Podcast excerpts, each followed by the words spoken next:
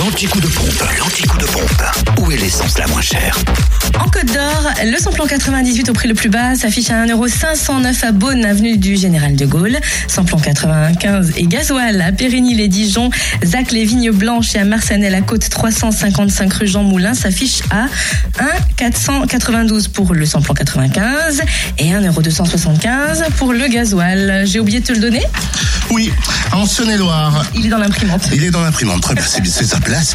Euh, L'essence est moins chère euh, à Châtenois-le-Royal, Zac Mopa, à Saint-Marcel, rue du Curtil-Cano et à Chalon-sur-Saône, 144 avenue de Paris, rue Thomas Dumoret, centre commercial à Talil, samplon 98 est à 1,488€ et le samplon 95 à 1,464€ pour ce qui est du gasoil, 1,248€ à Chalon-sur-Saône, rue du Capitaine Drillien.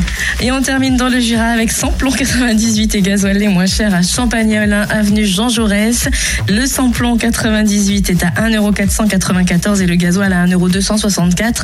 Enfin, le samplon 95 est à 1,495€ pour le moins cher à Champagnol aussi, mais cette fois-ci au 39 rue Georges Clémenceau. Et vous retrouvez comme d'hab le podcast des stations essence les moins chères de l'interview de Michael Sur le fréquence plus fm.com dès 9h. Fréquence Plus